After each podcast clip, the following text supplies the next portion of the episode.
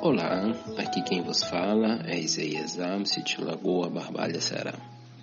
Graça e paz da parte de nosso Senhor Jesus Cristo seja com todos vocês. O texto de nossa reflexão está localizado lá na segunda carta de Pedro, capítulo 1. Antes de lermos ah, o texto especificamente, gostaria de falar algumas coisas sobre Pedro. É, Pedro é o autor dessa carta é o mesmo Pedro que caminhou com Jesus, caminhou sobre as águas. É o mesmo Pedro que Jesus olhou para ele e disse para trás: Afaste-se de mim, Satanás. É o mesmo Pedro que tirou a sua espada e cortou a orelha do soldado quando vieram prender Jesus. É o mesmo Pedro que negou a Jesus é, as três vezes antes do galo cantar naquela noite em que Jesus foi preso. Esse é o Pedro que escreve essa carta.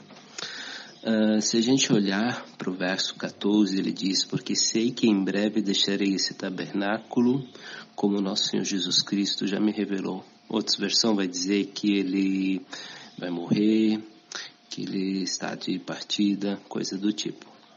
Enfim, esse Pedro, que tem toda essa história que eu acabei de falar, que sabe que vai morrer, escreve essa carta. E se a gente olhar para o verso 3 e 4, ele diz o seguinte: Seu divino poder nos deu tudo o que necessitamos para a vida e para a piedade por meio do pleno conhecimento daquele que nos chamou para sua própria virtude e glória. Dessa maneira, ele nos deu as suas graciosas e preciosas promessas para por elas vocês se tornarem participantes da natureza divina.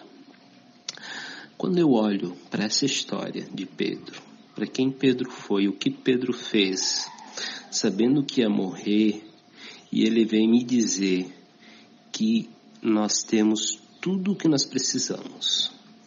Nós temos tudo, tudo o que precisamos para a vida, não só para a nossa casa, para a nossa família, mas também para os outros, para ajudar, para compartilhar, para ser bênção sobre a vida dos outros.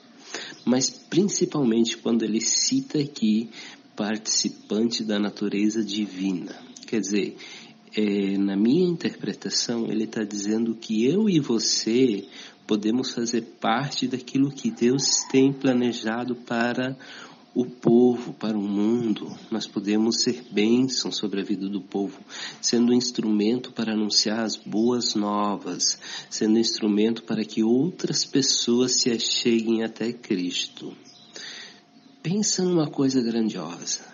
Pensa em algo incrível.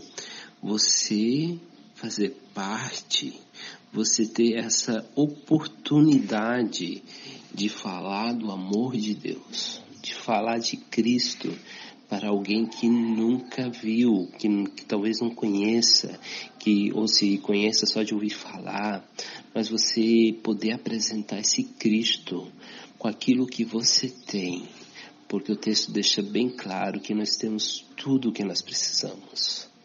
Às vezes não é tudo aquilo que eu queria. E com isso eu não estou dizendo que a gente pare de trabalhar e vire é, preguiçoso e vive nas costas dos outros. Não, estou dizendo nós temos, e louvado seja Deus, porque nós temos tudo que nós temos e nós podemos ajudar outras pessoas e nós podemos incentivar outras pessoas a melhorarem as suas vidas. Mas, sobretudo, nós temos a oportunidade de fazer parte, de anunciar as boas novas. Que coisa linda ver uma criança nascendo. Que coisa linda ver uma pessoa se convertendo a Cristo, tendo uma vida diferente, ver essa pessoa crescer e tendo uma vida de acordo com a palavra de Deus. Não se apeguem aos valores desse mundo, mas vivam essa convicção de que eu e você somos instrumento nas mãos de Deus para anunciar as boas novas que eu e você podemos é, fazer com que outras pessoas consigam se chegar a Cristo, não porque nós somos bons, mas porque o Espírito de Deus habita em nossas vidas. Que essa palavra venha ministrar sobre a tua vida, que essa reflexão venha é, a incendiar o teu coração para a missão Que essa reflexão venha fazer com que você é, tome uma postura e saia do teu comodismo, quebre esses paradigmas e vá anunciar as boas novas que Deus tem preparado para todo mundo. A gente só precisa abrir a boca. Que Deus os abençoe, que Deus esteja com vocês. Um abraço.